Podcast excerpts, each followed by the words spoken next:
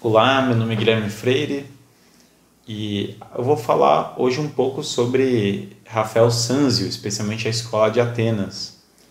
É, quem gostar desse vídeo, por favor, se inscreva no canal, compartilhe com, com os amigos e não deixem de é, olhar meu site, guilhermefreire.net. Lá eu disponibilizo um guia de estudos.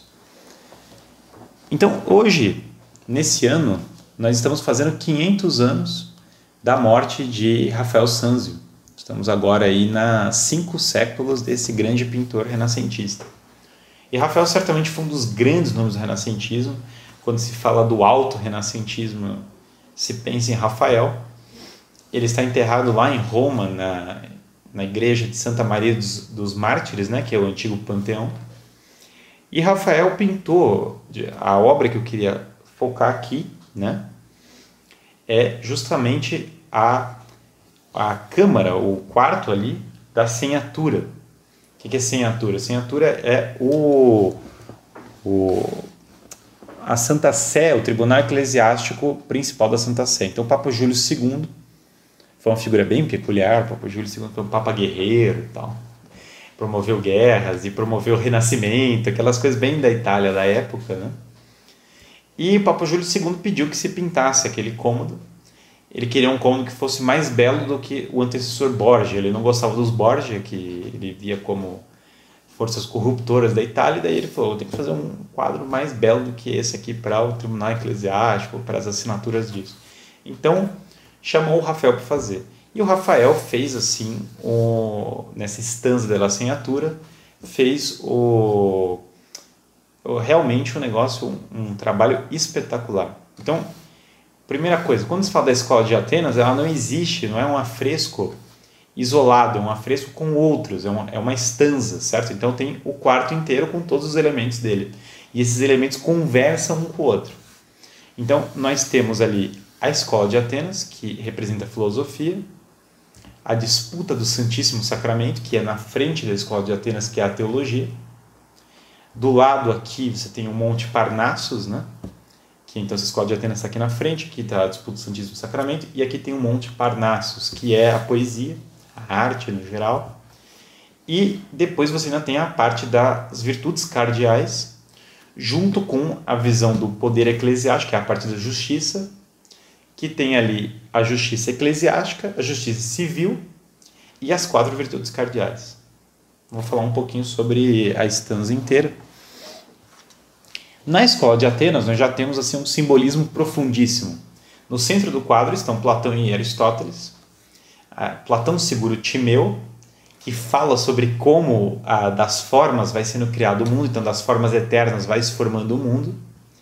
E ele aponta para cima, né? Uma referência à visão de, de alusão de Platão para a eternidade, para as ideias que são eternas. Aristóteles aponta para frente, segurando a ética nicômaco, uma referência à antropologia, então Aristóteles buscando entender o homem. Então Aristóteles como uma pessoa mais prática, pé no chão, buscando entender o homem, a natureza, e portanto ele aponta para você que está na frente do quadro, segurando a ética, então a busca do aperfeiçoamento humano. Eles têm as cores dos quatro elementos, Platão com a cor do ar e do fogo, mostrando elementos mais aéreos, portanto, alusão ao céu, e Aristóteles com as cores da água e da terra, mostrando então essa aderência maior, mas os dois como complementares no centro do quadro. O quadro representa uma cruz grega, mostrando então a conexão do quadro com o cristianismo, da filosofia com o cristianismo, e os dois grandes filósofos ali no meio. No, no, no teto tem uma abertura que dá para o céu, para não ter dúvida que Platão aponta não para o teto, mas para o céu, certo? O céu que aparece no, ao fundo do quadro, então, portanto, você tem na cruz o céu e o espectador, e Platão e Aristóteles no caminho entre o céu e o espectador, portanto, esse caráter de daimon, daimon é essa figura intermediária dos gregos em que eles estão numa posição que te leva a buscar o céu. Então isso é muito legal. E nos dois lados da cruz você tem Apolo como a luz, a inspiração, e Atena como a razão. E aí você tem uns filósofos que estão mais para o lado de Apolo, que Rafael curiosamente associa Apolo. Apolo era muito visto com a razão, mas a, a Rafael associa também a uma noção mais de inspiração e tal. E alguns filósofos que estão extremos demais para um lado ou para o outro, né? Tem um pouco disso, mas é, essa sobreposição é um pouco difícil de fazer. Então, porque Apolo também é a luz, então os filósofos também estão para esse lado. Agora, claramente, o núcleo do quadro é o centro, certo? Com Platão e Aristóteles. E aí tem vários filósofos. Tem Plotino, mais sério, grave, num canto. Tem Epicuro, com o hedonismo dele associado ao baco, né? então ao vinho, como se ele tivesse uma bacia de vinho num canto, portanto perdido, introjetado, e o hedonismo de Epicuro é claramente visto numa linha negativa. O, a visão de Diógenes, por exemplo, cínica, largado no meio da escada. A visão de Heráclito também, Heráclito sério para baixo, por pensar só a transição do mundo e não enxergar a transição ao mais eterno, permanente. E uma coisa fantástica, tem o próprio Rafael, claro, daí ele associa é, as figuras do Renascimento aos rostos né, do, do, dos figuras dos grandes filósofos. E do centro de perspectiva do quadro sai um triângulo isósceles que dá para Euclides e para Pitágoras, os grandes mestres da matemática. Então aí você tem o e, e que mudaram toda a matemática do mundo inteiro que Rafael, claro, como pintor, precisava também dos conhecimentos matemáticos para fazer a pintura com uma perspectiva mais profunda.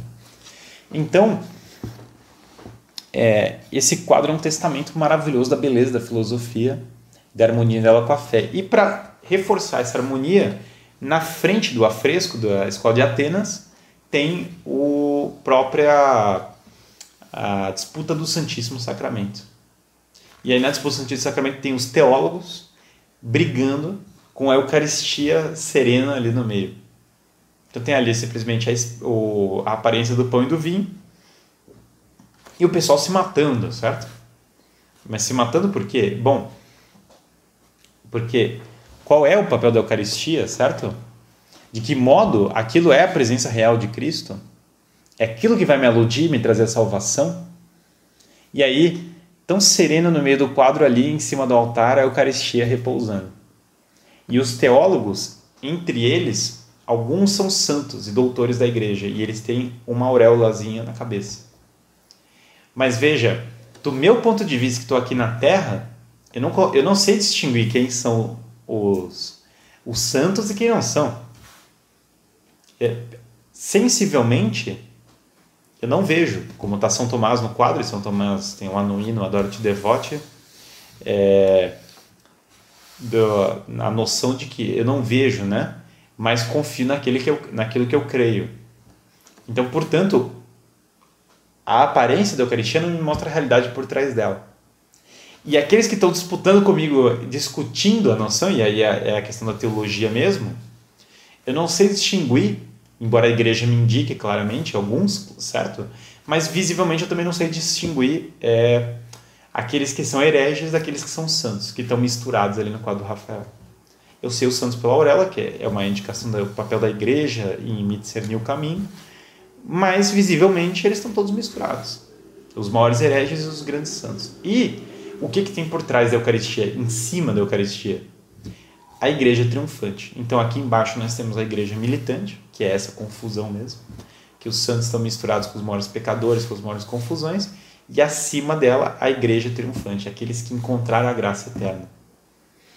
E na igreja triunfante eu vejo vários santos, vários é, profetas e santos unidos com Cristo. E no centro do quadro, aí imediatamente acima eu tenho em linha, certo? Em cima da Eucaristia, mostrando que a Eucaristia é a sequência da linha, né? então numa linha reta.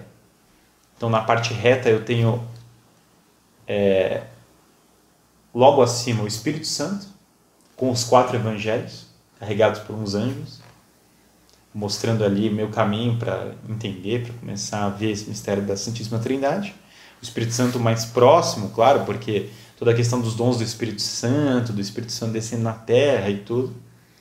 Daí, bem no centro, reinando ali junto com Maria do lado, e salvo engano, João Batista, ali Cristo, no centro do quadro, e acima dele Deus Pai, com os anjos, os querubins, então aqueles anjos mais reluzentes em cima.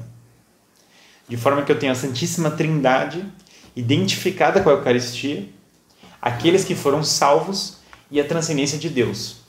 Mas nada que eu consiga é, enxergar quando eu olho para a Eucaristia. Então é, é um quadro assim, a disputa do Santíssimo Sacramento é um dos quadros mais lindos, um dos afrescos mais lindos da humanidade.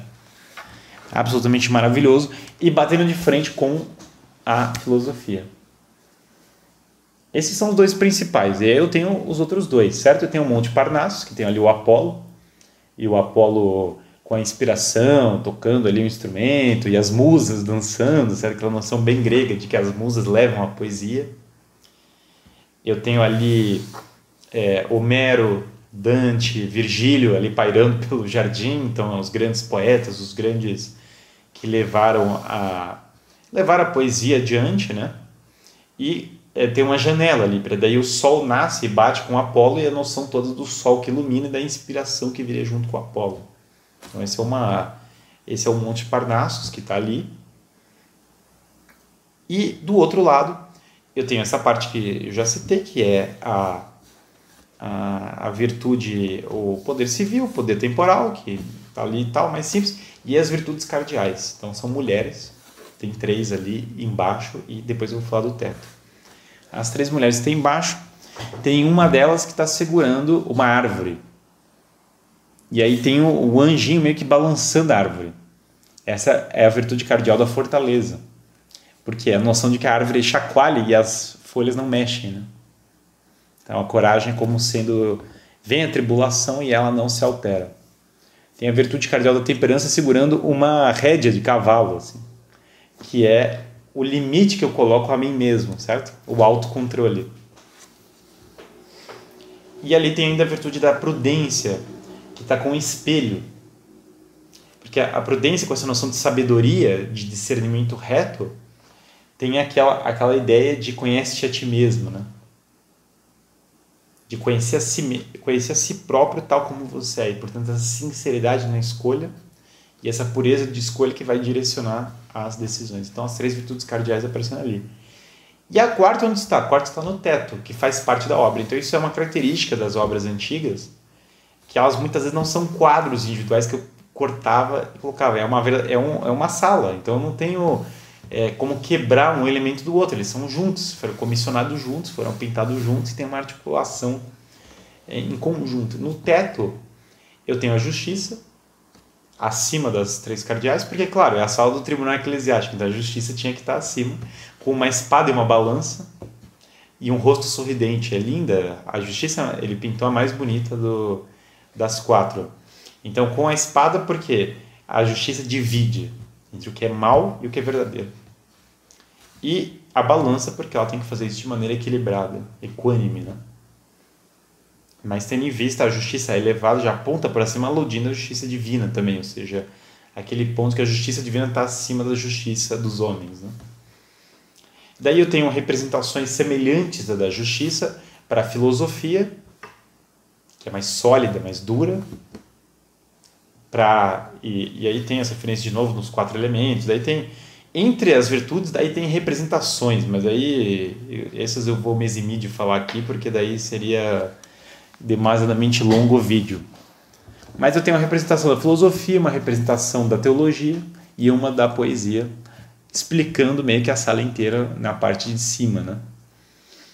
Então essa é que é a estanza della Assinatura, né? Que eu passei quando eu fui visitá-la, eu tive a honra de visitá-la uma vez, quando eu estive no Vaticano. E eu fiquei duas horas na estanza lá contemplando a, duas horas para uma sala, mas foram extremamente bem gastas, né? É o Magnum Opus assim do Rafael, que é um, grande assim do Renascimento. Então vale a pena cada cada segundo lá contemplando essa obra maravilhosa, né? Enfim, então é isso. Esse é meu vídeo aí para comemorar os 500 anos do falecimento de Rafael. Aqueles que quiserem conferir, por favor, não deixem de pesquisar essas obras, de conferir, que é uma, uma experiência maravilhosa. Até de usá-las na educação, é muito válido isso como experiência.